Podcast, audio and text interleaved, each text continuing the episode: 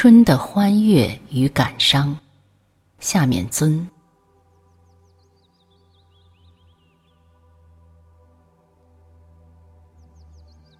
四季之中，相推春秋多佳日，而春尤为人所礼赞。自古就有许多颂扬春的话：“春未到，先要迎盼；春一去，不免依恋。”春季冬而至，使人从严冬转入温暖，且为万物萌动的季节。在原始时代。人类的活动与食物都从春开始获得，男女配偶也都在春完成。就自然状态说，春确实值得欢迎的。可是自然与人事并不一定调和。自古文辞中，于随春、迎春等类题材以外，还有伤春、春怨等类的题目。闺中少妇不知愁，春日凝妆上翠楼。忽见陌阳杨柳色，悔教夫婿觅封侯。这是唐人王昌龄的诗。三分春色二分愁，更一分风雨。这是宋人叶清晨的词。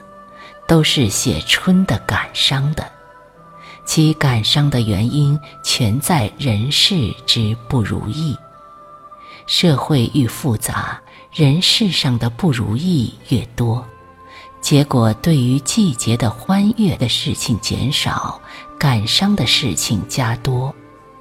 这情形正像贫家小孩盼新年快到，而做父母的因债务关系。想到过年就害怕。我每年也曾无意识的以传统的情怀，从冬天盼望春光早些来到。可是真从春天得到春的欢悦的，有生以来，除未经世故的儿时外，可以说并没有几次。譬如说吧。此刻正是三月十三日的夜半，真是所谓春宵了。我却不曾感到春宵的欢喜。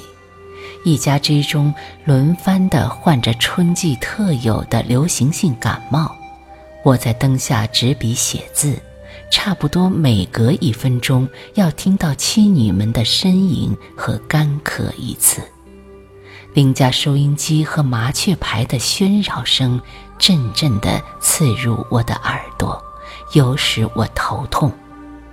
至于日来受到的事物上、经济上的烦闷，且不去说它。都市中没有燕子，也没有垂杨，居住在都市中的人是难得见到春日的景物的。前几天吃到油菜心和马兰头的时候，我不禁起了怀乡之念，想起故乡的春日的光景来。我所想的只是故乡的自然界，园中菜花已发黄金色了吧，燕子已回来了吧，窗前的老梅已结籽如豆了吧。杜鹃已红遍了屋后的山上了吧？只想着这些，怕去想到人事，因为乡村的凋敝我是知道的，故乡人们的困苦情形我知道的更详细。